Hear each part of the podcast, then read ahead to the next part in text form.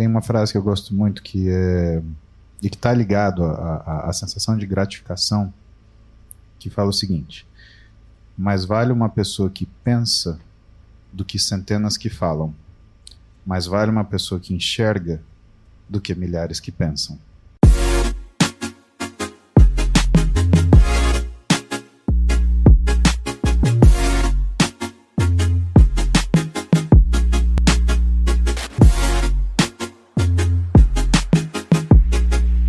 Quero convidar um grande amigo, um cara que é referência, um dos poucos que eu escuto quando se trata de saúde física, mental, é, milhões de seguidores na internet, um médico especialista no que fala.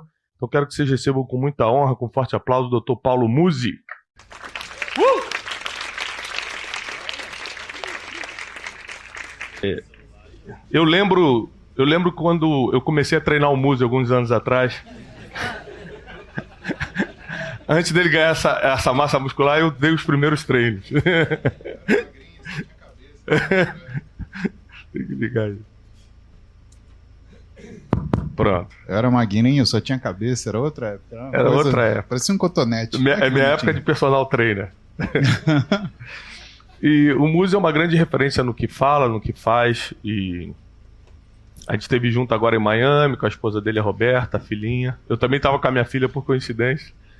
E é um cara de, de princípios, de muitos valores e que está ajudando muito a nossa geração é, com o que faz. Então, a gente vai aproveitar que ele está aqui, a gente tem que aproveitar essas oportunidades, não só para a gente é, ensinar vocês aqui no Destiny Mind. Aqui a gente está no, Mastermind de 12 meses, só para empreendedores. Então, quem passa pelo método Destiny, que é um método que eu tenho, pode aplicar, se for empreendedor, pode aplicar para o Destiny Mind e alguns estão aqui, nem todos conseguem vir, porque tem muita gente no exterior, eles acompanham online depois e tudo, mas a maioria está aqui. Mas nós vamos aproveitar também para gravar um Brunecast, porque já que ele está aqui, ele faz duas coisas ao mesmo tempo. A gente ensina vocês e grava é, para a gente subir como podcast depois, já que o Muse é, é uma fonte de conhecimento nessa área. Muse, seja bem-vindo. Nós estamos aqui no Destiny Mind é, voltados para o nosso desenvolvimento. É, a gente já teve alguns podcasts juntos e num a gente falou sobre corpo, alma e espírito, que é mais ou menos eu quero seguir aqui essa linha. É, porque teologicamente falando, que é a minha área, a alma e o espírito é mais importante que o corpo. A Bíblia diz que o corpo ele volta para o pó, a alma é julgada e o espírito volta para Deus. Então, não importa a sua religião ou sua fé, o espírito volta para Deus. O que é o espírito? O ponto de comunicação divina no ser humano.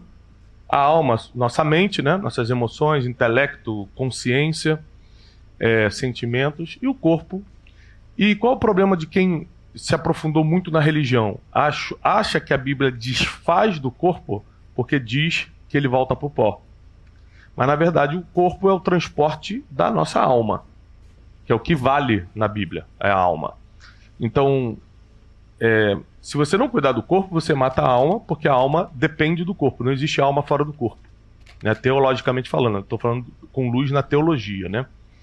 Não existe alma fora do corpo, então a, a, uma mente para sobreviver precisa de um corpo. Uma alma para sobreviver precisa de um corpo. Então, se você não cuidar do seu corpo, você diminui o tempo em que você pode fazer diferença na vida das pessoas, em que você pode cumprir seu propósito. Mas cuidando do seu corpo, e o Muzi vai explicar daqui a pouco isso pra gente, que ele explica muito bem, você também acaba cuidando da sua mente. Porque hoje em dia está mais do que comprovado né, que é, a parte física, o, o, cuidado físico, o treinamento físico, ele melhora também tua condição mental. E uma coisa interessantíssima é que nós vivemos numa geração que está sofrendo é, muitos ataques na mente. E o Muzi falou uma coisa eh, lá na nossa palestra de Miami, que minha filha assistiu, a Júlia, tem 14 anos. E depois ela ficou no hotel falando comigo, pai, eu gostei muito do que o Muzi falou, porque ela falou sobre o, ele falou sobre o microtédio. Lembra que você falou sobre isso? Isso entrou na cabeça dela. Agora, toda vez que eu pego o celular, ele vai explicar o que é micro, micro, microtédio. Microtédio. Toda vez que eu pego o celular, eu falo, pai, você, tá, você precisa usar o celular ou é microtédio? Aí eu já vou devolvendo aqui, ó. Então, quando você escuta alguém que conhece das coisas, você acaba melhorando o corpo, alma e espírito.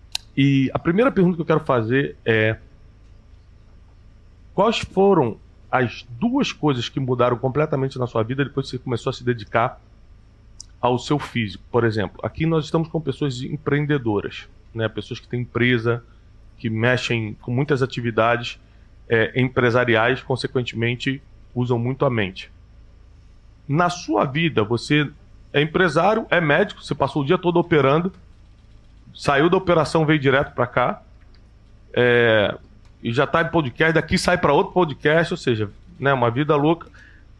Quais foram as duas coisas que mudaram para melhor completamente na sua vida depois que você começou a se dedicar ao corpo, ao, ao físico? Reconhecimento e gratidão. Reconhecimento e gratidão. É, eu queria comentar, aliás, quando a gente for abrir para plenária, para perguntas para vocês, eu quero que vocês sintam muito confortáveis em falar absolutamente qualquer coisa. Tá? Eu gosto muito de uh, não ser contrariado, mas ser antagonizado, porque eu acho que assim cresce. Né? A gente nunca consegue crescer quando a gente está no meio em que a gente discute quem concorda mais no assunto. Então, essa é a primeira coisa. É muito bom o antagonismo. Eu aprendi isso com meu pai. Meu pai, quando a gente estava discutindo uma coisa há muito tempo, ele enchia os pacová e virava e falava assim: tá, chega, agora eu vou falar a favor, você fala contra. E aí, para mim, era um exercício terrível, porque eu não queria trocar de lugar, eu queria manter a minha posição. Ele falou: não, não, não, não, não, eu continuo conversando com você, mas agora você fala a favor, eu falo contra, não quero nem saber. Sendo assim, às vezes a gente cria antagonismos para a gente conseguir seguir na nossa vida. Vou pedir licença, me desculpar para vocês que eu vou ficar mais virado para cá, né, porque realmente tem sido um dia difícil, tem sido um dia cansativo, o que faz a gente ficar grato, né? Porque a pior coisa é quando você se sente cansado no final do dia de não fazer nada. Uhum. Principalmente quando esse nada significa que você ficou duelando contra o seu tédio. É ou não é? Aquela sensação daquele sábado à tarde onde você não tem muito o que fazer, aquela falta de propósito. E quando eu falo em propósito, eu lembro quando você fala a questão do corpo. E o corpo ele volta para o pó porque ele cumpre o propósito que ele tem. E por mais que Vamos pegar esse exemplo de hoje, né? Eu esteja cansado. Às vezes a gente uh, ouve aquela frase, o corpo fala, tá? O corpo fala, mas ele não te ordena. Quem ordena é a tua mente.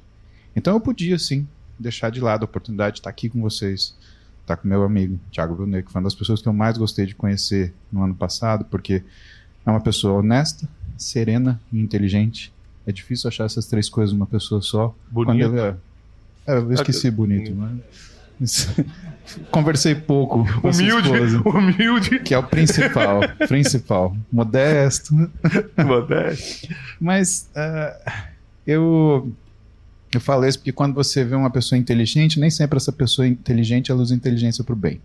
Né? Uhum. Quando você conhece uma pessoa serena, nem sempre ela tem força para iniciar uma atividade e ela se torna sem iniciativa. E uma pessoa honesta? Às vezes ela se torna uma pessoa julgadora. Então, juntar essas três coisas faz com que você use a inteligência para o bem, a serenidade para a ação e a honestidade para o crescimento moral. Então, essas coisas elas envolvem você juntar essas três coisas. E quando eu falo para vocês de propósito, e o corpo fala, toda aquela história, por que a gente tem que tomar cuidado com isso? Porque às vezes a gente está mal, e, e, estar mal não é que o dia está mal, a profissão está ruim, o negócio não é bom, o investimento deu errado, ou o teu esforço não está pagando. Você só está cansado. Hum. E eu aprendi isso porque eu vivi minha vida cansado. Né? E hoje eu sou grato porque o cansaço é um pouquinho menor. Eu lembro de, nitidamente, né, quando eu comecei minha vida profissional na medicina, logo que eu me formei, então durante o período de residência, Gente, eu dava plantão de assim, dia não. Eu tinha 180 plantões no ano. Eu não sabia por que, que eu pagava aluguel, porque o lugar que eu menos passava era na minha casa. E quando essas coisas. Uh, e quando eu me sinto cansado, eu já lembro, mas eu já fui muito mais cansado. Hoje eu sou menos cansado. E o que, que eu lembrava? Ou o que, que eu penso hoje? Que o cansaço passa. Então, o meu foco principal, com certeza hoje, olhando pela ótica do Tiago, trazendo para vocês a minha alma e o espírito. Como eu cuido do meu espírito? Me mantendo fiel ao que são meus princípios. Né? Eu gosto muito de estudar algumas pessoas, né? um dos caras que eu gosto de estudar, né? além de Adam Smith, né? que são os clássicos, além de uh, Joe Roscoe, além de uh, dessas pessoas que são mais uh, a gente confunde né, a, a, naturalidade dessas pessoas, mas pessoas mais conservadoras. Né? Eu gosto muito um cara que chamava David Brooks. E o que, que ele fala? Ele fala que a gente tem cinco propósitos na nossa vida. Né? Primeiro, nosso cônjuge e nossa família. Segundo, nossa fé e a nossa filosofia. Terceiro, nossa vocação. Quarto, nossos amigos. Quinto, nossa comunidade. Aqui a gente está numa comunidade. Então, quando a gente começa a entender o quanto é importante essas coisas acontecerem, a gente começa a entender o que, que é o reconhecimento e gratidão. Se o Tiago ele não reconhecesse né, que existe algo de valor que eu posso falar para vocês, eu não estaria aqui e eu não estaria tendo a oportunidade de passar os momentos que eu passo com meu amigo. Né? Agora, a gratidão vem daquilo que é o geral da nossa, da nossa vida, né? E principalmente pelo cansaço, que é como eu falei para vocês. Se eu não estivesse cansaço agora, eu estaria com energia, porque eu não teria feito absolutamente nada do meu dia. E por isso que eu falo para vocês, cuidado com aquilo que vai virar pó, porque o que vai virar pó, ele está cumprindo o propósito dele. Não deixa você virar pó antes da hora. Quando você abre a mão para o seu cansaço e você deixa de ser aquilo que você pode ser nesse dia, você está sendo contra o teu primeiro propósito, que é as pessoas que amam você. Se você for menos, quem que você mais vai atingir? As pessoas do seu círculo mais íntimo, sua, sua esposa, seu marido, seus filhos. E, consequentemente, isso volta para você.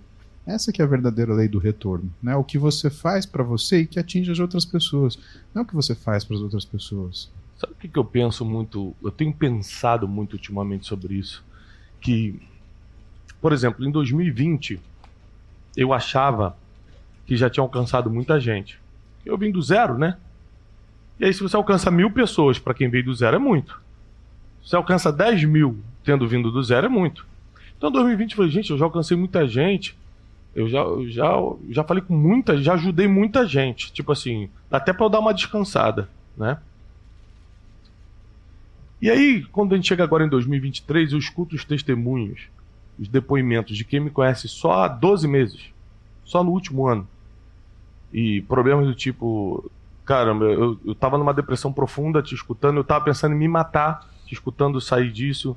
Eu já tinha separado da minha mulher, você pregou sobre princípios e não sei o que, eu voltei, entendi que eu precisava me arrepender do meu caminho e tal.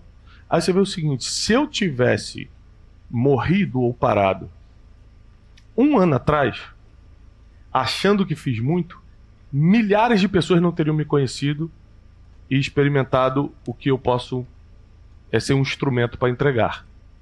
O que isso quer dizer? Que teologicamente todo mundo aqui tem uma hora. Mas eu não tenho dúvida que a gente adianta essa hora quando não se cuida. Não tenho dúvida. Todo mundo tem uma hora. Mas se não se cuidar, adianta o tempo. Então eu quero partir e quero que vocês partam na hora que tem que ser. Né? De preferência, o mais natural bíblico possível, que a Bíblia diz que é depois de 70 anos, está na Bíblia. Esse é o natural e normal. Para isso acontecer, pelo menos com saúde, você imagina, eu tenho professores que com 76 anos é, são palestrantes internacionais. O cara cada dia está num país, com 76 anos, com uma saúde incrível. Eu invejo isso no bom sentido da palavra e falo, é isso que eu quero eu, eu, eu, quero poder chegar daqui a 34 anos, que eu vou estar com 76, e estar tá fazendo o que eu estou fazendo hoje com uma saúde parecida. Então, para isso, eu preciso tomar algumas atitudes. Na sua opinião, como profissional, para a gente cumprir o nosso propósito até o limite da nossa capacidade física, que é quando a gente aguenta viver aqui na Terra, quais são as três coisas que nós temos que começar a fazer a partir de hoje? Eu acho que primeiro é exercer a autorresponsabilidade, segundo, a dedicação e o terceiro é o compromisso. Né? Uh, entenda que é muito mais fácil, mas muito menos funcional você delegar o que é a culpa para as outras pessoas. E aí são as pessoas que acreditam que a vida delas está escrita e que elas não têm responsabilidade alguma. É muito uhum. confortável você pensar isso. Minha vida está escrita. Né? Então, por que, que eu vou me esforçar? Né? Vou fazer que nem aquele menino que a gente encontrou lá em, nos Estados Unidos, que ele falou que né, por causa de Deus que ele foi para os Estados Unidos e, E agora que, ele tá perdido. E ele tá perdido. Eu falei, bom, mas meu amigo, Eu não né? entendi Eu acho nada. que foi uma das respostas mais brilhantes que você conseguiu fazer. E que assim, eu não sei se eu conseguiria dar uma resposta sem de uma maneira magoar o menino. E você conseguiu, você foi muito ah, elegante. A questão da, da, da, da consistência é porque quando você decide fazer alguma coisa, você acaba colocando um pouco de você naquilo que você está fazendo. Hum. Tem uma frase que eu gosto muito, que é assim: o jeito que você faz uma coisa é o jeito que você faz todas as coisas.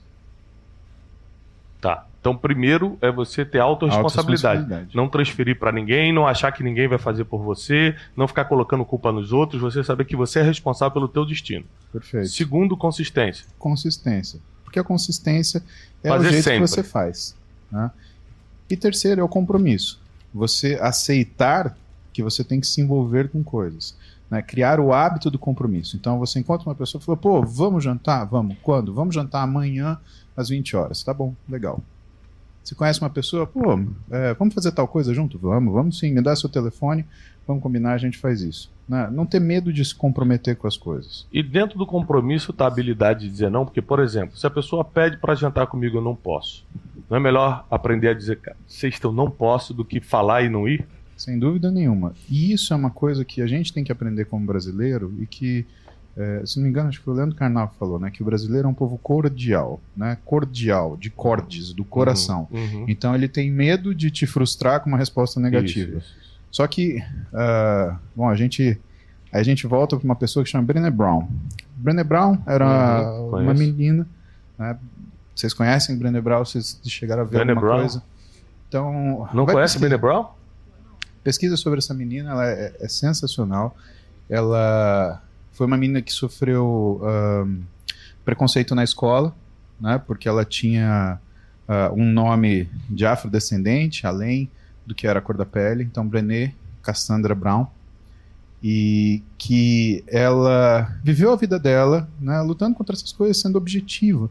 Né? E uma das coisas que ela, ela mostra em relação ao que essa importância do- de você é, não ser cordial é que é muito melhor você verdadeiro do que você ficar enrolando a pessoa uma uma como que ela chama Ah, se a gente fosse traduzir para o português né porque não é um cognato verdadeiro seria uma quase quase uma coisa como uma canalice educada então, o que ela fala? Seja verdadeiro. O problema não está em você negar o convite. O problema é você falar, vamos, e aí você some. É aquela coisa de. Aconteceu. Eu não sei se isso é uma característica, então vocês me perdoem, deve acontecer em outras situações, mas eu tenho um amigo, muito amigo meu, que é carioca. E aí. Sei bem. Aí, um dia eu tava no Rio de Sei Janeiro bem. dando uma aula, né? E eu liguei pra ele, porque ele falou: pô, quando você estiver no Rio, vai na minha casa, meu irmão. E aí, eu cheguei no Rio, dei a aula, liguei pra ele. E aí, meu irmão, tô no Rio, onde você mora? não, porque- É, carioca. E aí, quando o cara começa a miar. Não, é muito mais fácil falar, pô, Paulo, hoje é domingo, eu tô com a minha família. tô- Vou entender, óbvio, eu também tenho família também, não, não tem problema. Né? Hoje é sábado, sei lá, tô ocupado, não, não tem problema, mas essa questão, quando você começa a enrolar, quando você começa é, é, é, tentar manipular a situação para fazer parecer Boa. que você quer, mas não, não Uhum. dá, é, isso é muito ruim. né? Tudo isso fica dentro do compromisso. Ou seja, é, uma coisa que eu entendi desde sempre é que a gente é dono do nosso destino. E é engraçado alguém que estuda teologia como eu falar isso, que teologicamente Deus escreve nossos dias. Mas só que teologicamente também eu te provo que ele é tão soberano que ele escreve nossos dias e dá o poder de decisão sobre esses dias. É fácil explicar isso para gente que tem filho. Por exemplo, você tem as suas filhas, com certeza você fez planos para elas. Poxa, eu queria tanto que a fulana quer que seja feliz, quer que seja próspera, quer que case bem, quer que tudo tá. Mas chega um momento da vida delas que elas ganham poder de decisão. E o que você escreveu para a vida delas, o que você sonhou para a vida delas, ela pode não escolher a mesma coisa. É muito parecido com a nossa relação com Deus. Ele, sendo o pai, fez um plano para o Paulo. Mas o Paulo tem poder de decisão. Cresce e fala: não, Eu não quero ser médico e ajudar as pessoas. Eu quero fazer outra coisa. Pô, mas aqui, o plano de ser médico é muito bom, porque você vai ganhar. E não adianta, porque quando você quer uma coisa, você bate de frente com todo o plano do Pai. Então, eu acredito que Deus escreveu nossos dias e nos deu poder. Por causa da sua misericórdia, Ele é tão bom. Ele tão poder de decisão para você decidir. Se você quiser seguir meu plano, tá aqui, ó. É só você orar, alinhar comigo, que eu te levo para esse plano. Se você quiser seguir a sua vida, tá aqui. Então, eu gosto muito de conversar com gente que já viveu muito para entender quais foram as melhores decisões que essa pessoa tomou para chegar onde, tá, onde chegou. E quando você fala de autorresponsabilidade, para mim fala muito de destino, porque as pessoas têm mania de terceirizar destino. Não, foi por causa do governo. Não foi por causa do meu pai que me tratou mal. Não foi por causa do fulano que não me deu chance. Na verdade, a autorresponsabilidade você fala, não, eu que decido como vai ser minha vida. Não importa o que fizeram comigo, é o que eu vou fazer com o que fizeram contra mim. É, consistência, nem eu, nem você, nenhum, nenhum deles aqui teria o que tem se não tivesse sido consistente em alguma coisa. E compromisso, que inclui, inclusive, aprender a dizer não. Fisicamente falando, que é a sua área, quais são as três coisas que nós podemos fazer para estender a durabilidade do corpo? Bom, eu acho que a primeira coisa né, em relação à durabilidade do corpo é você entender que a gente precisa de manutenção. Uhum. assim como qualquer máquina. Mas com uma vantagem, né? A máquina ela precisa ser manutenida. Nós podemos nos cuidar. E essa manutenção, como a gente faz? A gente checa o que é a nossa saúde fora daquilo que é a nossa opinião. Ah, tô super bem. Ah, tô super bem. Não, você tem que ter parâmetros externos para avaliar se você está bem. Né? não estou falando isso porque eu, eu sou médico, estou falando isso porque eu vivo isso. Eu vejo que as pessoas que estão sendo acompanhadas por mim ou por amigos meus que são ah, ah, médicos também que acompanham outras pessoas, elas têm alguém que tem essa preocupação por elas e que periodicamente as chateiam com exames, com avaliações. Por quê? a gente tem uma característica, sabe, Tiago, que é muito diferente o, médico brasileiro do médico, por exemplo, americano. Você sabe por que, que o médico americano, lá nos Estados Unidos, a gente tem as duas coisas mais paradoxais que existe? A pior medicina com a melhor tecnologia? Eu acredito, já morei lá. E você sabe por que é assim? Ah. Por conta daquilo que é a, a judicialização da medicina lá. Exato. Então o médico ele só vai cuidar do paciente na hora que ele está morrendo. Porque aí ele fala assim, ó, estava morrendo, então qualquer coisa eu posso fazer. Por isso que existe tanta tecnologia lá, porque eles deixam para cuidar do sujeito lá quando a coisa está muito tardia e que com certeza ele não pode sofrer nenhum processo de judicialização. Pra você ter uma ideia, lá se um médico ele pede um exame para você e ele não sabe o que quer dizer um determinado exame, o paciente ele pode criar uma, ele pode é, processá-lo. Uhum. Em que situação isso acontece? Acontece, por exemplo, quando eu tenho um consultório uh, particular e aí o meu paciente, muitas vezes que tem um convênio, ele precisa, por conta do convênio, que esse exame ele seja reescrito pelo médico do convênio. Se esse médico do convênio, por exemplo, tivesse nos Estados Unidos e ele não tivesse né, habilidade para ver aquelas coisas que são pedidas, ele podia sofrer uma sanção judicial. Uhum. Ah, mas como você pede isso daqui? Outra coisa muito importante é que ah, lá eu percebo que é uma sociedade que vive numa tensão que é, é, diferente daquilo que a gente enxerga na rua. Né? É, é, às vezes você vê as ruas calmas, assim, e aqueles filmes que a gente vê que qualquer coisa, ou notícia, né, qualquer história, qualquer. Ah, teve uma passeata, vira um riot. Aí as pessoas quebram loja, invadem, destroem. É, é, é como se todo mundo lá estivesse esperando um limiar para alguma coisa acontecer. Uhum. Aqui não é assim. Aqui a medicina brasileira é muito mais preventiva. Até porque, se você cuida de uma coisa no momento que você é, é, diagnosticou no início, você gasta um real. Se você deixa de olhar para aquilo depois de um ano, para consertar aquilo que evoluiu, você gasta 10. Agora, quando tiver sintoma que o bicho cresceu, aí você gasta mil. E quando você vive nessa situação, quando você tem a oportunidade de fazer isso, faz sentido você tomar o que é a sua, a, a sua conduta de, de prevenção. Feito isso, sabendo que a gente depende de uma pessoa para olhar para a gente e que a gente pode ter isso ainda, pelo menos no Brasil, a segunda coisa é vigiar aquilo que você come. Por quê? Uhum. Carro bom não anda com gasolina ruim. E se você come alguma coisa que faz mal para o teu estômago, por exemplo, imagina para o teu cérebro. O cérebro é um órgão, mesma coisa que qualquer outro. Existem alimentos, formas alimentares, hábitos, rotinas que a gente coloca para a nossa vida que criam o, o, que a gente chama de inflamação sistêmica. E isso é uma coisa que eu gosto de é, ter muita cautela, porque vira uma coisa grande. Todo mundo fala de inflamação. Não, porque é inflamação, porque leite é inflamatório, né? É, tudo inflamatório. É uma coisa terrível. Você não pode comer isso, é proibido comer aquilo. Não é assim que funciona. Inflamação é, sinal, é um sinal de perigo. Existem situações que a gente pode, por exemplo, vamos falar da alimentação nesse momento, né? Que você pode comer né? Só que você tem que estar numa situação de equilíbrio, você tem que ter dormido bem para você conseguir metabolizar aquilo que provavelmente é rico de energia.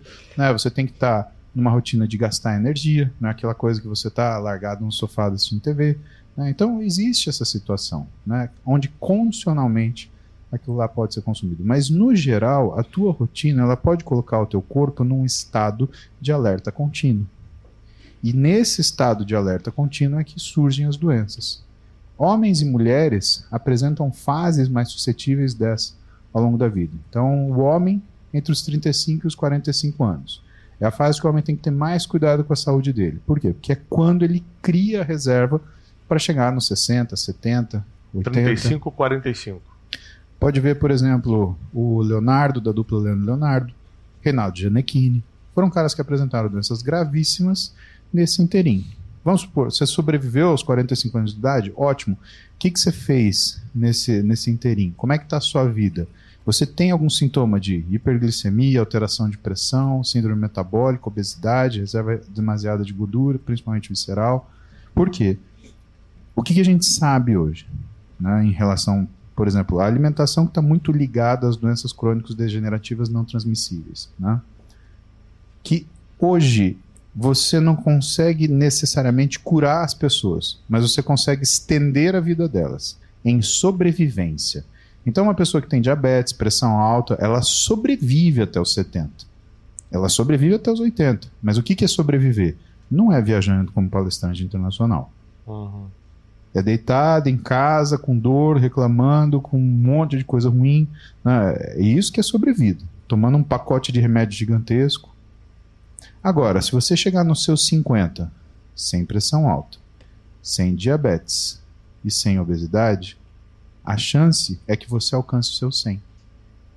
Então, o que, que eu tenho com meus pacientes com menos de 50 anos de idade? Meu amigo, temos que chegar nos 50, você tem que estar tá zerado, sem remédio. E a alimentação é fundamental para isso.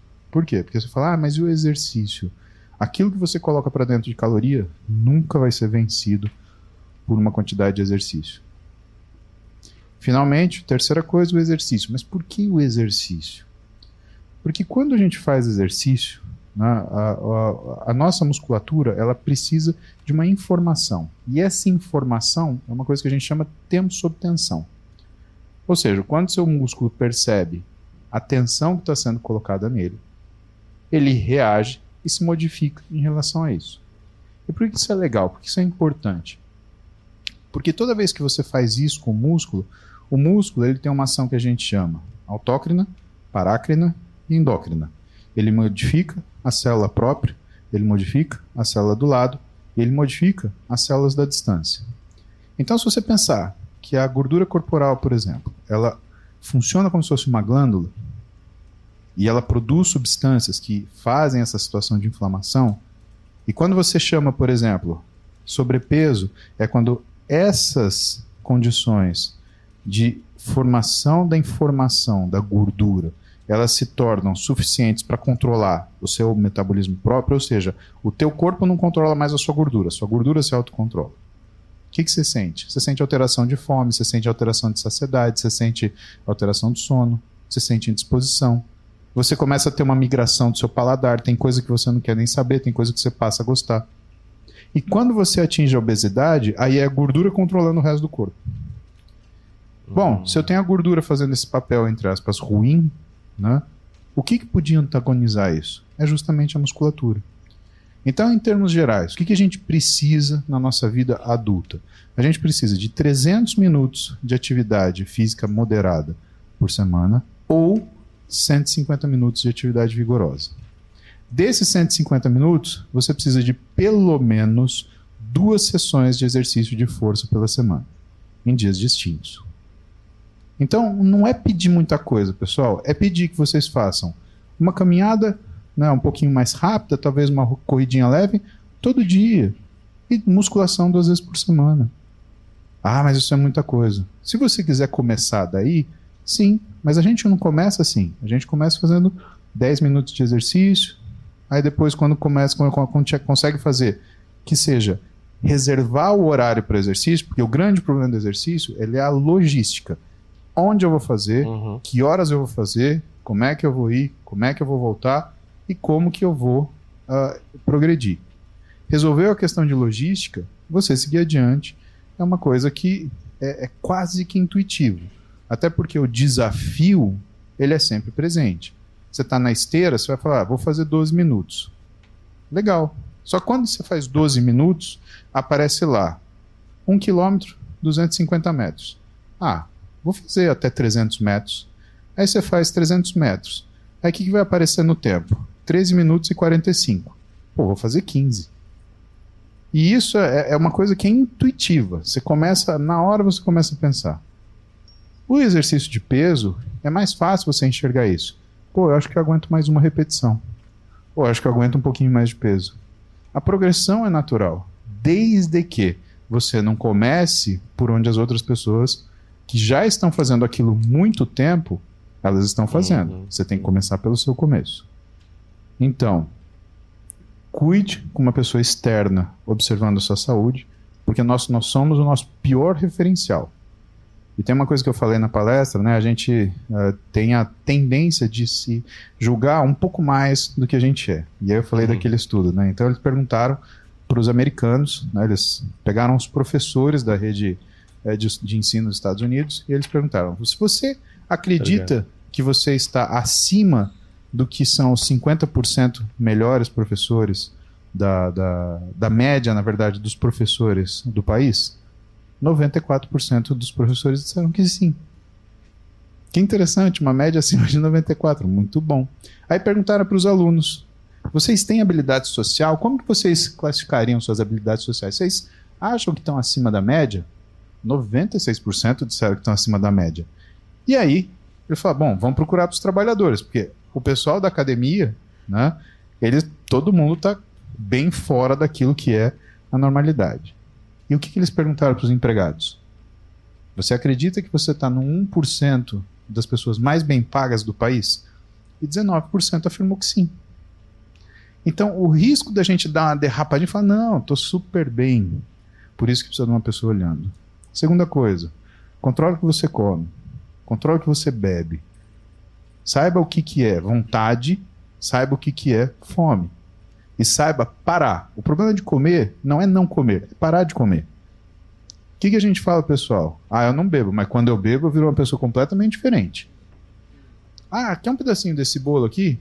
Ah, não, eu não quero. Se eu comer um pedacinho, eu quero o bolo inteiro. Uhum. Esse é o maior problema. Eu tenho esse problema com a pizza. Eu também tenho. Pizza é um problema sério para mim, é por isso que muitas vezes eu nego pizza, porque eu não consigo comer uma fatia só. Ah, mas aí nós estamos juntos. É. Né? eu peço a pizza que as meninas mais gostam, porque aí elas comem quase tudo e é, sobra um. É, sobra um. tá é, isso é impressionante, né? O, eu quando eu tomei a decisão, engraçado, você, que as três coisas que você falou eu tenho feito de um ano para cá. Eu sou daquela daquela escola de que só vai no médico quando está passando mal.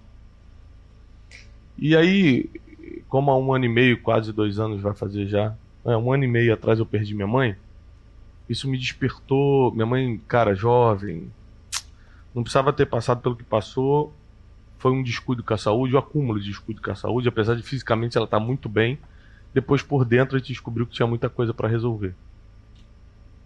E aí eu tomei uma decisão, como foi traumático para mim, que era muito ligado à minha mãe, é, eu tomei algumas decisões.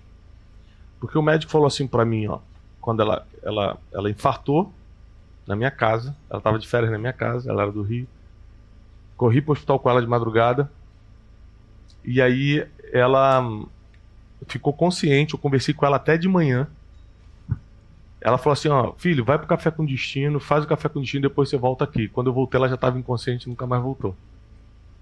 Mas Deus nos deu uma oportunidade ali naquela madrugada de a gente conversar muito e estávamos sem pendências, graças a Deus. Mas é, quando ela, ela, ela ficou, entrou em consciência, ela ficou sete, oito dias internada antes de falecer. E aí eu perguntava pro médico, como é que tá? Qual milagre pode acontecer? Ele falou assim, rapaz, se ela tivesse cuidado um pouquinho melhor, ela saía, mas eu acho que vai ser difícil. Então, as taxas de glicose estavam muito altas, coisas assim, sabe? Então, depois que ela faleceu, foi muito difícil para mim eu tomei uma decisão. Falei assim, ó, eu vou partir quando Deus quiser. Mas se for pela minha escolha, eu vou estender o máximo que é possível. E aí comecei a fazer exames periódicos de quatro em quatro meses, de, no máximo estourando cinco, cinco meses, exame geral. E aí dá qualquer tipo, graças a Deus meus exames estão muito bons hoje, mas antigamente dava colesterol, glicose, tudo fora. Aí fui para, nunca fiz dieta, mas fui para uma uma alimentação muito mais balanceada. Cortei algumas coisas que eu tinha mania, por exemplo, eu tinha mania de comer doce todo dia por qualquer motivo. Nem gosto de, sei lá, torta de maçã. Botava, falei, já tô aqui, por que não? Comia. Aí o que, que eu fiz? Não é que eu cortei o doce completamente, mas eu só como quando é algo que eu queira muito. Servir algo que é, é gostoso, mas eu não quero muito, eu digo não. Isso tá me levando a comer doce, tipo, e mesmo assim pouco, uma vez por semana. Entendeu? Quando eu digo pouco, eu tô falando três colheres de pudim, quatro colheres de pudim, assim, ó. Acabou. Eu comecei a colocar na minha cabeça que se eu comer, se eu comesse menos, eu ia viver mais. Se eu cortasse algumas coisas lógico que com acompanhamento médico, nós temos algum, temos nutricionistas, endocrinologistas aqui, com acompanhamento de profissionais. É, fui melhorando, sem uma dieta específica, mas fui melhorando. Fui, comecei a fazer um, um, tipo de jejum intermitente, que já é algo que eu fazia sem ser intermitente, porque na minha fé jejum é algo muito normal, só que eu fazia de qualquer forma, então não tinha, não tinha efeito no corpo. Hoje em dia eu consigo fazer algo que junta a fé com o corpo, né? De tempo em tempo é, com acompanhamento médico também. Conclusão: é, perdi muita gordura visceral, emagreci, ganhei massa muscular e comecei a treinar. Mas o lance que você falou de treinar, da logística, é, é impressionante. O que, que eu fiz para começar a treinar? Eu coloquei na minha agenda. Treinar não é mais opcional, é agenda. Então, se você, cara, eu te amo e tudo, você me liga, tá na hora do meu treino, fala, cara, eu tô num compromisso. Porque para mim é um compromisso. Porque o cara fala assim, eu ia treinar hoje, mas o músico me chamou para jantar. Eu vou ter como compromisso, porque eu, eu não vejo mais como uma questão estética, eu vejo como saúde. Eu quero viver. Eu quero estar tá bem de saúde, eu quero estar tá bem de cabeça, eu quero dormir melhor, eu quero ter mais disposição, eu quero, sabe? E aí eu tô já há quase um ano nesse ritmo, cara, minha vida mudou completamente fisicamente falando e, é claro, afetando positivamente a mente. Então, só corroborando com essa lista aí, é, um exemplo aqui, é, todas as vezes que eu fiz exame, eu nunca estava me sentindo mal. Mas sempre o meu médico vinha e falava assim: olha, tá comendo muita carne vermelha? Eu falei, por acaso, as últimas duas semanas. Falei, então, é que essa indicação aqui, ó, que deu no seu sangue, provavelmente é carne vermelha. Você pode diminuir, você pode diminuir para duas vezes por semana, três vezes por semana, em vez de todo dia, não importa. Então, esse acompanhamento realmente vai esticando. A pergunta é, e aí entra o nosso amigo de Rondônia lá, que é médico também. Como é que a gente faz para levar isso para as pessoas que não têm condições de pagar? Como a gente, por exemplo, aqui todo mundo é empresário, né, no Destiny Mind. Como é que a gente pode fazer para facilitar o acesso à saúde emocional, saúde física, a parte espiritual, né, que é uma coisa que a gente já faz, mas você que, que é um, um cara de saúde física e mental, como é que as pessoas que não têm condições de fazer exames periódicos, como é que elas podem fazer com a condição que tem hoje para se cuidar melhor? Eu acredito que você tem que deixar as pessoas saberem o que você faz da sua vida. Tem uma frase que eu gosto muito que é e que está ligado à sensação de gratificação, que fala o seguinte: mais vale uma pessoa que pensa do que centenas que falam. Mais vale uma pessoa que enxerga do que milhares que pensam. Grande parte daquilo que a gente gostaria né, na vida é de ser enxergado. Uhum. E ser enxergado por pessoas que consideramos importantes. Né? Você quer ser visto pela sua esposa, pelos seus amigos, pela, pelos seus filhos, né? que eles te valorizem como pai, que eles te respeitem. Né? Aliás, uma centena de casamentos eles são desfeitos hoje por quê? As pessoas elas perdem o que é essa noção de que ela é vista e ela enxerga. Bom, dessa forma, todos nós ajudamos as pessoas com as nossas habilidades, desde que elas saibam quem nós somos e o que fazemos. É, eu faço isso na internet. Todo dia de manhã eu abro uma live, 7 horas da manhã, e eu respondo aquela pessoa que com certeza não tem condição de passar comigo, senão eu não estaria fazendo pergunta na claro. internet, eu estaria marcando consulta com consultório. E por que, que eu faço isso? Não, não sei, faz parte. A medicina tradicional é assim. A questão é que a medicina digitalizou, porque a sociedade digitalizou. Uhum. Isso quer dizer o quê? Que a formação de, de a, a informação para as pessoas que vinha do médico, que antes vinha né, dos jantares, das reuniões sociais, das comunidades. Eu sou de uma cidade pequena, né? E era o boca a boca, era de questões, né, fest, festividades religiosas ou não que a gente tinha ali, né, convivência religiosa, muitas vezes você encontrava com as pessoas e você era informado. Hoje, você abre o telefone, você não assiste nem mais Jornal Nacional. Né? Uhum. Você olha o seu telefone, hum, olha que interessante. Agora, uh, você tem uma ideia, né? Uh, isso é uma das questões de um, de um economista americano, né, que é o Kenneth Arrow. Kenneth Arrow foi um cara que ganhou o Nobel porque ele resolveu um grande problema uh, de ordem econômica americana, mas ele, o que é importante para nós médicos é que esse cara ele definiu o que, que era a dinâmica da economia médica. Né? Quem que é o médico de Rondônia? Tudo bem, doutor? Como o senhor chama? O que, que o senhor vende no seu consultório? Não. Por que, que você vende saúde? Me explica melhor. Confundindo a cabeça do rapaz. Vou, eu vou, eu vou. Mas é pro teu bem, eu vou te apertar para você então, pensar nesse cara. É, eu sou médico de formação e gestor. Então eu tenho uma rede de clínicas, né? Uhum.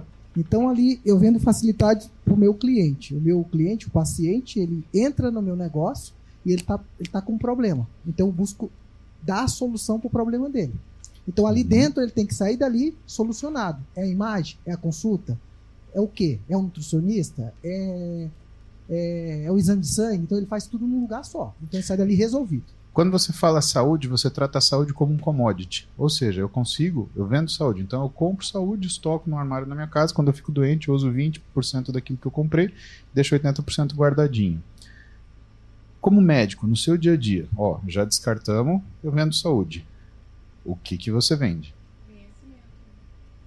Ó, peraí. O colega falou conhecimento. Orientações ao paciente, o autocuidado, para ele poder levar 80%, 90% do que a gente faz no consultório, depende depois do autocuidado do paciente lá, depois que ele sai dentro do nosso consultório. Então a gente tem que convencer o paciente da importância que é o cuidado da sua saúde. Então, a dali ele vai levar o autocuidado, vai levar para casa nossas orientações e o medicamento. E cabe ao médico ser convincente com os argumentos. Os argumentos estão ali o quê? Os exames. Então você vai ali, mostra para ele, olha aqui, teu, olha, teu... às vezes a gente tem que fazer terapia de choque, né? Mostra o pulmão todo escuro, né? É escuro mesmo, né? Olha aqui, ó, como é que tá tudo escuro. Tem que parar de fumar, cara, tu vai morrer, olha aqui, é mesmo, doutor? É. Então é terapia de choque. Ou é o medo, às vezes, olha aqui, ó, teu ácido úrico tá muito alto. Olha aqui, teu colesterol tá 500, cara, olha aqui, ó, vai ter que diminuir o carboidrato, teu lipidograma aqui tá alto.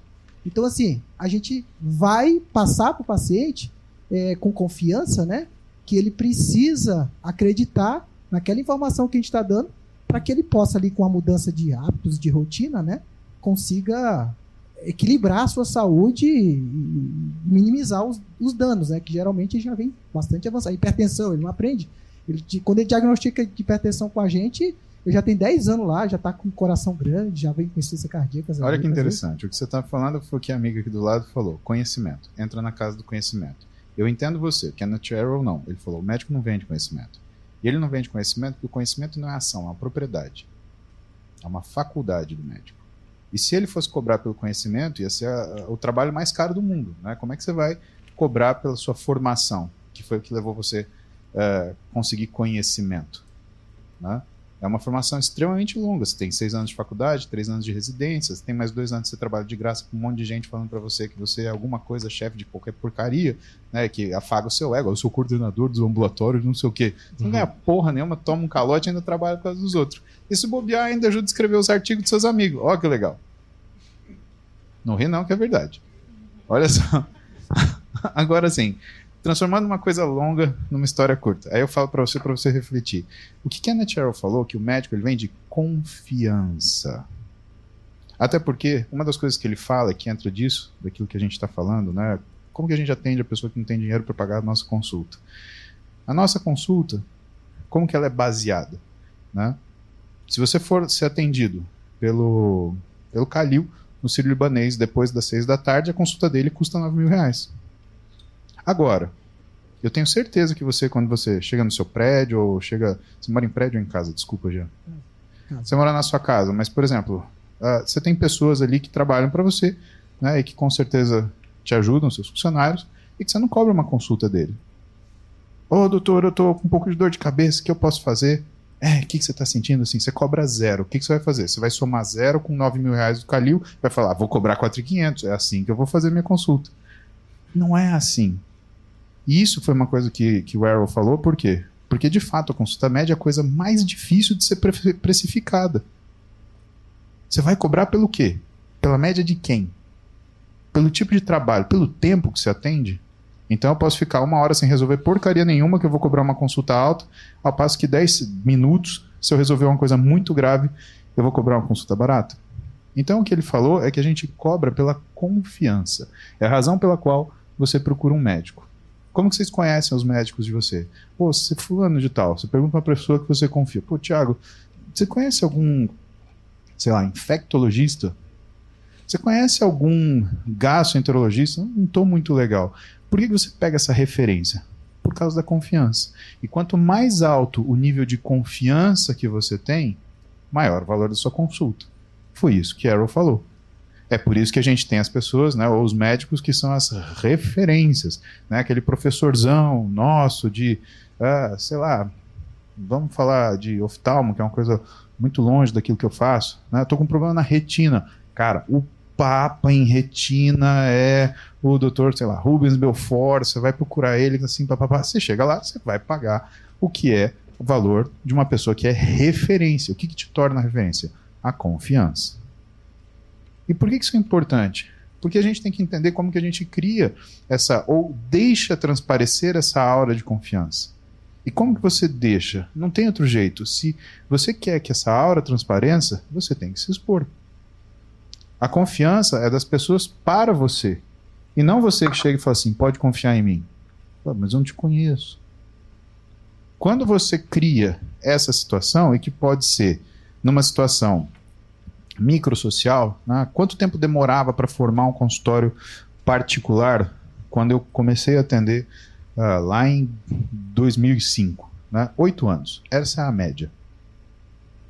Então era o tipo de investimento, pessoal, que você colocava tempo, porque você tinha que estar no consultório, você não pode estar fazendo outra coisa.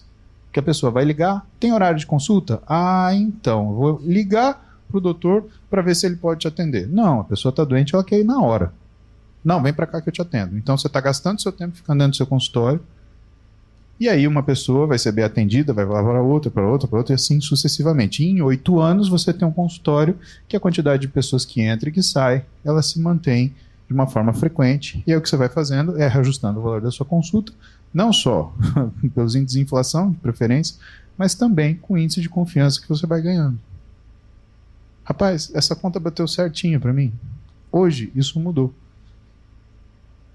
E por que que mudou?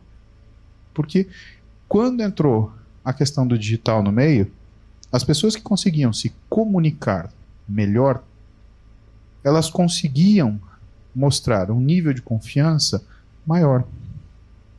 E quando você vai estudar, por exemplo, teoria do que é a convivência em grupo, né, tem um estudo muito interessante que foi feito o seguinte: ele pegou pessoas de altíssimo QI, colocaram num grupo, e pessoas de altíssima capacidade de criar interrelações pessoais e comunicar-se no outro grupo. E para esses dois grupos se deram tarefas. O grupo que performou melhor não foi o de altíssimo QI, foi o que se comunicava melhor.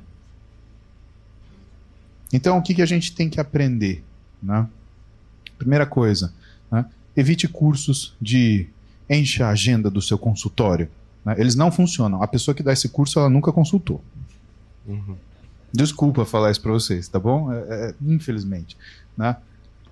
Se você quer expandir o seu negócio, é uma preocupação de business que você tem, o que, que é o business médico? O que, que é a, a, a, o empreendedorismo médico? Né? Não é esse tipo de saída. Ou então, não é vender para o paciente aquilo que ele não precisa. É você aumentar o seu nível de confiança. Se você não está na mídia social, qual é o jeito que você vai aumentar o seu nível de confiança? Com o que é a sua, a sua, a sua graduação.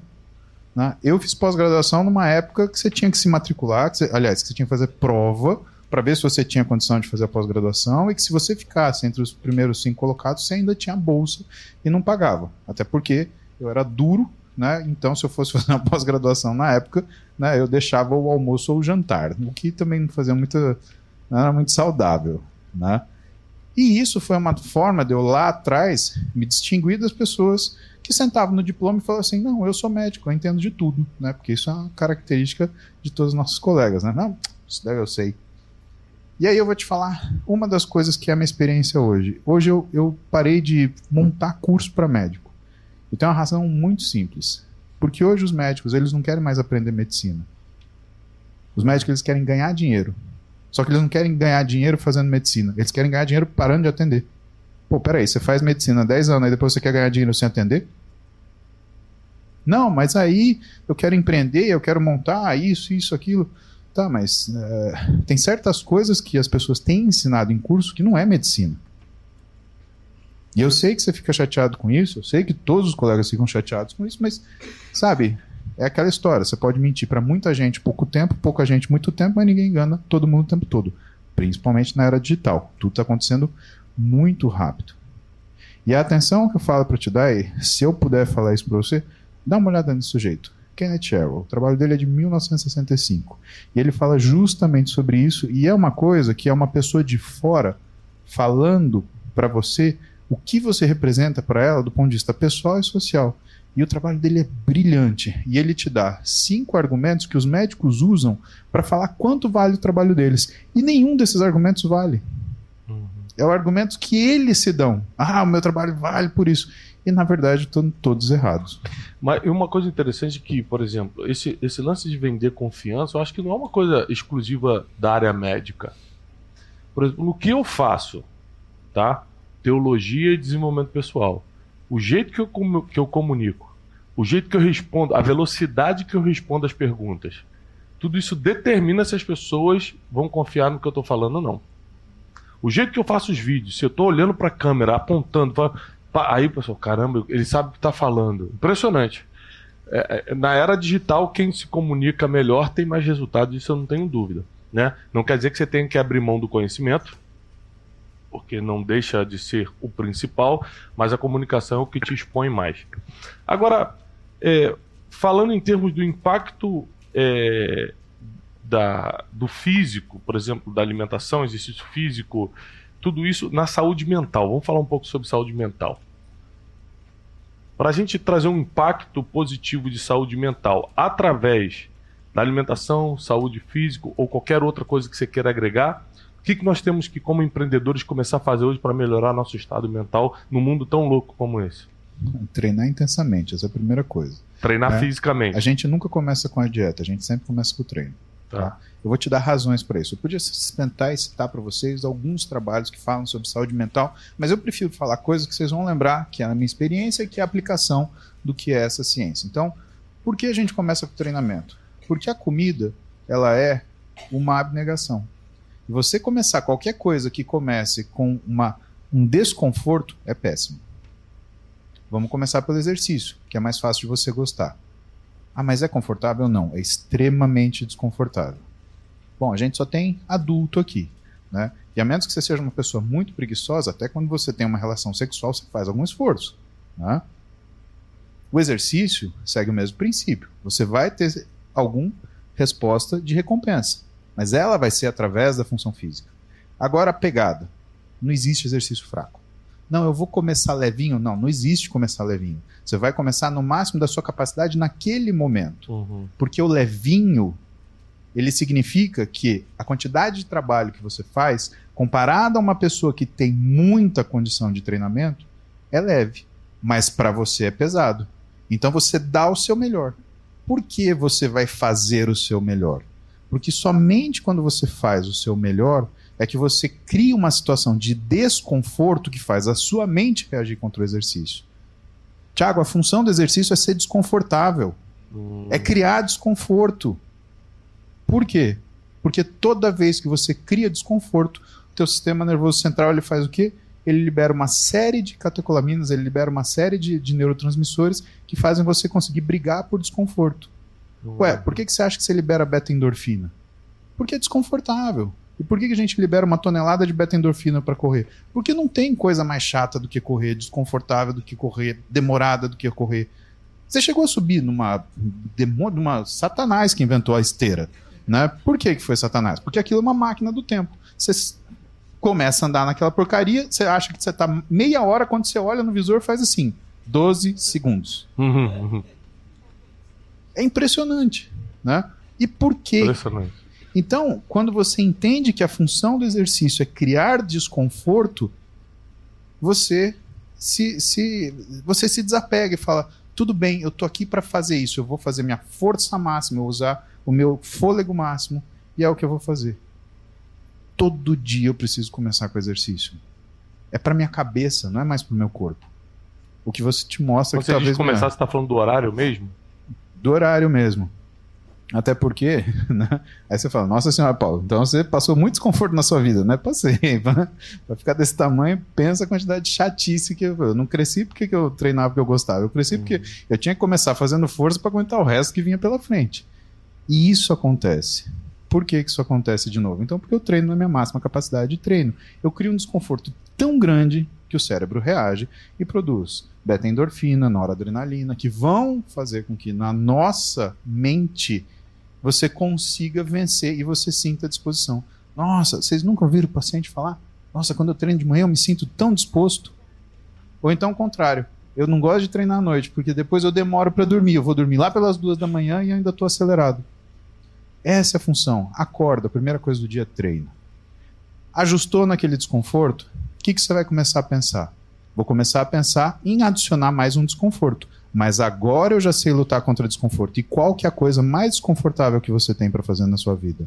É você fazer o que você não quer na hora que você precisa do jeito que tem que ser feito. Isso tem um nome, chama dieta. E assim, nem deveria ser assim, né? Porque dieta, se você for ver o que, que é o significado grego, é rotina. Agora, por que, a gente fala juntar a fome com a vontade de comer? Porque é uma delícia comer com fome. É uma delícia ficar o dia inteiro sem comer e de noite pedir três pizzas. E falar todo orgulhoso: Ah, comi 22 pedaços de pizza, ho, ho, ho. Né? E reclamar da namorada. Pô, amor, você nem comeu pizza, comeu só quatro pedaços. A mulher comeu meia pizza. Né? Quer dizer, esse cara não quer casar, ele quer um brother. Né? Uhum. De preferência beber com ele também junto. Vai ser uma delícia, uma maravilha. Então, a segunda coisa, já que você consegue enfrentar desconforto, coloca um pouquinho mais de desconforto, mas não é no tiro que você come, não. Uhum. Continua comendo, você vai comer. Apenas marque hora. Eu vou tomar café, vou tomar um lanche, vou almoçar, vou tomar um lanche e vou jantar. Ah, eu vou acordar às 7 da manhã. Então eu vou comer às 7, às 10, às 13, às 16 e às 19. Você faz jejum intermitente? Quando a gente faz jejum intermitente, a gente estabelece o horário da noite para ser o horário de jejum. Só que a gente não avança para o dia seguinte. Entenda que o jejum é no dia. Uhum. A gente avança para o dia vigente. Então, primeiro eu faço a última refeição às 19, depois às 18, depois às 17, depois às 16, até que eu chegue numa janela alimentar de 6 a 8 horas. Isso é jejum intermitente científico. Tem outras formas. E quando você vai estudar aquilo que é a literatura científica sobre isso, você tem jejum religioso, você tem o jejum do Ramadã, você tem o jejum de comer em dias alternados, você tem o jejum de comer em dias alternados de forma parcial, onde você come dia sim e no outro você consome só 25% do volume total de caloria que você consumiu no dia anterior. Então tem N formas. O que a gente escolhe, que é o estilo que você faz, que é o por janela alimentar, ou seja, o time restricted, a gente faz dessa forma. Você sempre vai comer de manhã. E aí você vai tirando uma horinha de cada final do dia. Mas antes de fazer isso, faz cinco refeições, café, almoço e janta, e você vai colocar lá uma refeição no meio. Entre o café e o almoço, outra refeição no meio, entre o almoço e o jantar. Pronto, tá excelente. Deu 19 horas. Se você fizer refeições em todos esses momentos, mas não é comer besteira, tá? Ah, mas à tarde eu comi um sanduíche de pão com frango. Cara, isso não existe. Coma comida. Para você conseguir saciedade, você come, né? Isso é uma das coisas que eu aprendi no fisiculturismo. É arroz, feijão. E eu lembro que uma vez a, a Duda dormiu uma amiga dela em casa. Eu tinha treinado, cheguei sete da manhã para tomar café. As meninas estavam comendo leite, não sei o que lá. E eu peguei uma pratada de arroz, feijão e carne. Ai, mas onde já se viu? Você tá comendo arroz, feijão e carne? Eu falei, grande coisa. Você tá aí me julgando comendo sua pizza fria. O que que é? A pessoa que come uma coxinha de manhã, o que que é? É frango? Não é massa? Não pode ser um macarrão com uma carne moída? Ah, você tá brigando por causa do meu minha batata, né? Então, sabe, é, o nosso paladar ele se modifica de acordo com a rotina. Agora, a palavra rotina é o fundamental do que a dieta deve ser. Rotina. Eu brinco, né? O BNTC quer dizer o quê? Quer dizer, banha não tem calendário e nem GPS, né? Porque a pessoa, ela decide quando ela faz dieta, ah, eu faço dieta de segunda a sexta e sábado e domingo eu não faço dieta. Muito bom, né? Seu relacionamento também tem o dia do corno, né? É assim que funciona, né? Você é casado segunda a sexta, sábado e domingo não. Não, não é assim. Né? Também não tem GPS. Não, mas é que eu viajei para os Estados Unidos. Ah, que legal. Lá você pode tocar o terror que nada acontece. Também não. Então, rotina é rotina. E aí entra no compromisso. É o compromisso com você. Eu tenho um compromisso, seguir essa rotina. Haja o que houver, esse horário é meu. Do mesmo jeito que você tem esse horário para treinar, você tem o seu horário para comer. E que seja 15 minutos. Eu, quando vou para o meu consultório de manhã, eu deixo minhas três marmitas prontas, que é o que eu como durante o dia de atendimento. Ou seja, eu atendo pelo menos 9 horas por dia. E essas três marmitas eu demoro 7 minutos e meio para comer. Mas enquanto eu estou comendo, não toco meu telefone, ninguém entra na minha sala, ninguém pede nada pelo telefone, ninguém, secretário não chama, nada. Comi, parece que a minha sala fecha um selo, eu sento, desligo tudo que é barulho e eu presto atenção no que eu estou fazendo. Uhum. Eu não assisto nada no computador, na televisão, nada, nada. Eu sento e como. Eu sinto o sabor do que eu estou comendo, eu mastigo, eu sinto o aroma, que é o que faz parte do comer. Quantas vezes vocês comem, quantas vezes vocês engolem a comida? Muitas vezes. Pensa nisso. E a última dica é: cozinhe. Cozinhe que você vai entender o que é saciedade. Saciedade não é a sensação de barriga cheia é o que é a sua vontade de não comer. Quem aqui cozinha para eu saber? Gosta de cozinhar? Ótimo. O que, que acontece quando você termina de fazer o prato que você estava fazendo? Exatamente. Sabe por quê? Porque a sua saciedade está aqui. Não está aqui, nem está aqui. A saciedade está aqui. Você já sentiu tanto aroma do que você é. fez que o teu cérebro já falou assim: tá legal, tô satisfeito. Isso acontece quando eu faço churrasco. Eu gosto de fazer churrasco. Mas é verdade. E sempre quando eu tô fazendo, eu pego só, assim, boto um, dois, já tô cheio. Quando Sim. você tá do outro lado, você fica pegando, pegando. Sim, exatamente. Só que aí você faz churrasco o dia inteiro, come pouco, chega à noite, o que, que você faz? Se você não bobear, você come um bolo de cenoura inteiro. Isso também é coisa de churrasqueiro. É. Ainda bem que não é com é só você. uma pergunta rapidinho. Quem tá mais triste com esse papo? Tá uma tristeza? Tá dando dá uma vontade de não viver, né? Tem que lutar contra a depressão depois de tudo isso. Fiquei pensando nos horários, assim, meu Deus. Tanto Só horário pra pesado. comer. Treina pesado que sai a depressão. Perguntas, vamos lá, pessoal. Quem tem perguntas sobre o que a gente está falando? Boa, tudo bem? É, o que, que, você acha da intervenção com medicamento para emagrecimento e para disposição? Eu acho que se o médico ele tem habilidade para fazer isso, ele tem que fazer isso. Principalmente é porque quem pede é o seu paciente. Eu trabalho. É Pedro, desculpa. João. João. João Perdão, Pedro. João. Eu. João Pedro na cabeça. Bom.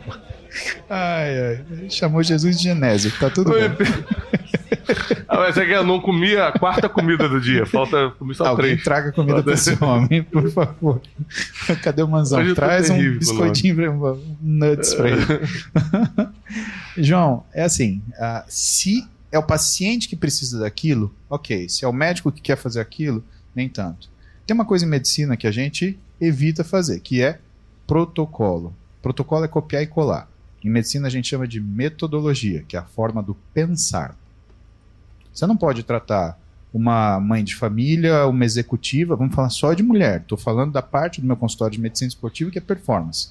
Eu não posso tratar uma mãe de família, eu não posso tratar uma executiva, eu não posso tratar uma atleta da mesma forma. Eu não posso oferecer a mesma saída. Por quê? Porque aquela história, quando você fala, ah, medicina personalizada. Bom, não, não existe medicina granel. Né? Me dá uma coisa que funciona para todo mundo. Eu, bens a Deus. Né? Isso não existe. Agora, o que, que existe de necessidade quando você entende que uma pessoa vai usar a medicação, por exemplo? O médico está ouvindo o que essa pessoa está falando, porque muitas vezes o médico ele está vendo quem essa pessoa é. Ah, então ela tem obesidade, beleza, vou dar o Ozempic, e aí você vai fazer isso aqui, papapá, pronto, casa. Você sabe quantos por cento das pessoas obesas comem muito? Chuta um número. 5%. Não, mais. Quanto? Quase, 30%. Somente 30% das pessoas obesas comem demais. Sabe isso que quer dizer? 70% come errado, não demais. Você vai dar Ozempic, por exemplo, que é um análogo de GLP-1 que trava o seu estômago para a pessoa que come pouco, ela vai comer menos ainda. Sabe o que ela vai comer? Alimento super palatável. Se vocês saírem perguntando às pessoas que vocês conhecem que já tomaram Ozempic, porque com certeza a quantidade de gente que está tomando Ozempic por aí é tão grande que todos vocês conhecem alguém que já tomou Ozempic.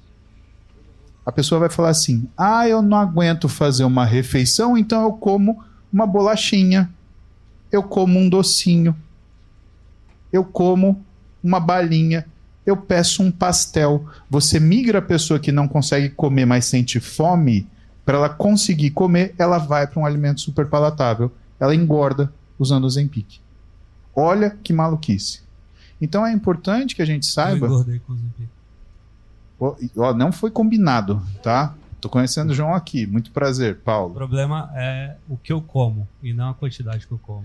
Exatamente. Então aquilo que a gente tem que fazer por você, na verdade, né? Talvez seja não começar pela comida, quando entrar pela comida, o que, que é que você já falou? Você só precisa dar um nome para isso. O nome para isso chama comportamento alimentar.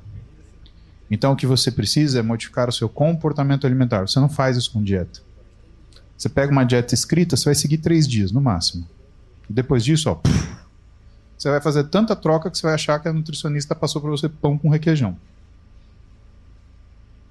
Então procura alguém que mexa com comportamento alimentar, porque o exercício que você tem que fazer não é daqui, não é daqui, é daqui. É a forma que você enxerga aquilo que você vai alimentar. É uma oportunidade, é uma questão de afeto, é uma divisão de satisfação, de alegria. Né? Se você está comendo para outra coisa que não seja a tua necessidade e isso te satisfaz, alguma coisa está errado. Te ajudei? Muito. Então tá bom. Olha, deixa, João. Os automoleculares estão falando muito assim que a obesidade é uma doença e tudo.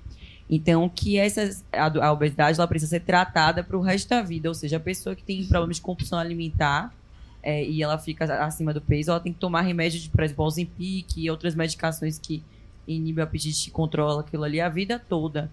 Por isso que tem o efeito rebote. Se você não continuar tomando, você vai para o efeito rebote. Você considera isso verdade? Então vamos cada coisa porque eu tenho que acertar umas coisas para você. Primeiro, obesidade é doença, porque ela aumenta o teu risco de morte. Ponto final. Tá. Segundo, compulsão alimentar e obesidade não são coisas que acontecem ao mesmo tempo. Compulsão alimentar é uma doença psíquica como depressão, ansiedade, transtorno de pânico. E compulsão alimentar você tem que ser tratado no psiquiatra, no psicólogo e no nutricionista. E sim, você tem que usar remédio, sim. Infelizmente. Se você vai usar para o resto da vida, isso a gente não consegue responder. Você vai manter aquele comportamento para o resto da vida? Então o remédio é utilizado para te colocar numa situação adequada. Sim. O Ozempic nunca deve ser usado se você tem compulsão alimentar. Senão você se mata com o Ozempic.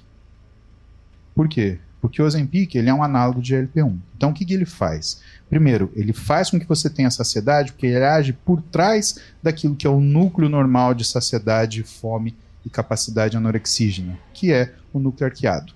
Ele age num lugar que chama trato solitário. E como ele faz isso e quando ele faz isso, ele faz também com que você tenha uma diminuição do esvaziamento gástrico e um aumento do tempo da ação da insulina.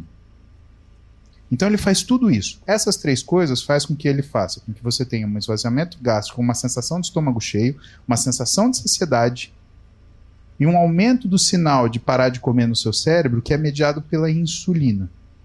Uma pessoa que tem síndrome metabólica, por exemplo, tem resistência à insulina, ela tem fome por quê? Porque ela não tem a entrada desse hormônio na célula. Se esse hormônio não entra na célula, não entra glicose. E se não entra glicose, a célula sente fome, entre aspas. Por quê? Porque essa glicose está lotada na circulação, mas como não tem insulina dentro da célula, por mais que esteja lotada na circulação, a célula está sem energia.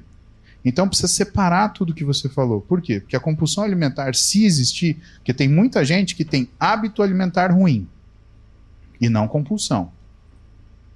É. Tem gente que tem um, uma alimentação orientada de acordo com o afeto. Ah, eu tive uma frustração agora, eu vou buscar uma recompensa. Comida. Do mesmo jeito. Cigarro. Do mesmo jeito. Droga. E quando o Thiago ele fala, por exemplo, do que é a dificuldade do que são as pessoas hoje conviver com frustração, eu nunca vi tanto uso de droga na minha vida. Cara, é absurdo. Então, essas coisas que você tem que ver, elas têm que ser separadas. Né? Por quê? Compulsão é um transtorno psíquico. Muitas vezes você precisa de medicação. Ozempic é uma medicação que não é reservada para tirar apetite, ela é reservada para tratar resistência periférica à insulina, que por um acaso dá fome, mas não necessariamente dá obesidade. A gente usa para paciente que tem diabetes. Ajuda a insulina a funcionar, que é uma beleza, e nem sempre a pessoa emagrece. Só que aqueles índices que a gente precisa para colocar a pessoa numa situação de segurança são muito mais facilmente atingidos. Existem pessoas que existe falha do Ozempic. Existem pessoas que morrem por Ozempic. Um colega meu estava acompanhando uma menina. Essa menina, ela fazia uso de droga recreacional. Ela consumia álcool com o marido e ela tomava Ozempic. Ele falou: oh, então vamos programar. Não, não quero tirar o Ozempic, não quero tirar o Ozempic. Um dia essa menina me sai com o sujeito. Os dois bebem muito. Ela tinha tomado Ozempic. O que, que aconteceu? Ela vomitou, aspirou e quando o sujeito acordou de manhã, ela estava quase morta, porque ela não, ela não conseguia respirar. E ela não acordou porque ela vomitou a aspiração. Foi um fuá. Ah, o que, que foi isso? Foi a soma das coisas. Lembra igual avião, que derruba avião não é que explodiu uma asa, é que falhou o parafusinho daqui, o parafusinho dali, o parafusinho de outro. Então o pessoal está brincando com o análogo de LP1. Eu não posso operar uma pessoa se ela tiver usado o Ozempic 15 dias antes da cirurgia. Porque a chance dela broncoaspirar, se der qualquer coisa na cirurgia, é gigantesca. Então, separa essas coisas, né? Obesidade é doença. Agora, sabe o que é preocupante e que pode ser patológico também? Pode ser uma doença psíquica. A forma que a pessoa se olha no espelho e não gosta daquilo que ela se vê. Você sabe que a gente estava. Eu. Eu trabalho com isso há 15 anos né, quase 20 já, na verdade, né, desde 2004. Né, porque eu gosto muito de esporte e eu sempre me dediquei para isso. E eu faço avaliação física em todos os meus pacientes. E aí, ah, isso me criou, por exemplo, um problema em casa. Por quê? Eu vejo mulher magra, mulher fitness, mulher gordinha, eu vejo homem, tudo. E uma determinada época da minha vida, a minha esposa virou para mim e falou, e ela sempre aparecia na minha frente, ou ela apagava a luz, ou ela se trocava longe de mim. Eu falei, o que está acontecendo? Ela falou, não, eu tenho a sensação quando você me olha, você me analisa. Eu falei, não, eu te admiro. Porque para mim você é o formato do belo. E aí, o que, que eu entendi? Meu amigo, eu Homem, o homem nunca garantir. fala que fala, pô, que bonito, o homem fala, bicho esperto. Então, então eu vou te ensinar uma melhor. Ah, é. Vou te ensinar uma melhor, homem então. Fuga, tem que ter tem que levar pra igreja esse cara. Eu vou te ensinar uma melhor agora, guarda ah. isso do coração. Ah. Porque se eu fosse solteiro. Muito bem. Vai dar certo. Essa segunda parte é boa para você também. Aí, então ó. você olha bem no olho dela, porque assim, eu tava numa discussão num grupo num grupo de médico meu. E aí uma amiga minha, que é dermatologista, é, mas você fala isso porque a fulana é gostosa. Eu virei para ela, qual a sua definição de gostosa? Ela virou e falou assim, essas mulheres marombadas exageradas. Eu falei, não. Sabe o que é uma mulher gostosa? É aquela que devolve o olhar de desejo que você direciona para ela. É, aí, é esperto mesmo, esperto mesmo. E aí eu falei para ela, E aí eu falei pra ela no grupo: e a mulher mais gostosa do mundo é a que só faz isso com você. Nisso, aí ficou um silêncio no grupo, assim, uma meia hora. Ninguém falou merda nenhuma ali. Aí mandaram uma figurinha zoando com coisa assim, tá, é professor, né? Aquelas merda, aquelas figurinhas desgraçadas. Mas, assim, é, é, eu entendo isso. E, e quando eu falei isso pra minha esposa, o que, que ela entendeu? Duas coisas. Primeiro, ela não precisava ter ciúme de mim. Que não era isso que ia me afastar dela. Ou seja, ninguém ia entrar na frente dela porque era assim ou assado. Agora, o momento que ela perdesse o brilho no olho que eu destino a ela, aí ela precisaria ficar preocupada. A gente não se afasta porque está aqui, a gente se afasta pelo que está aqui. Aquilo que você olha e você não encontra, lembra daquilo que eu falei antes para o Tiago. Uma pessoa que pensa vale por cem que falam. Uma pessoa que enxerga vale por mil que pensa. E isso você vai ter ganho, certeza, na sua casa. Te desejo a melhor sorte do mundo. Gente, vamos ficar de pé pra gente aplaudir. Paulo Musi, obrigado. Paulo, que tempo precioso, irmão. Obrigado.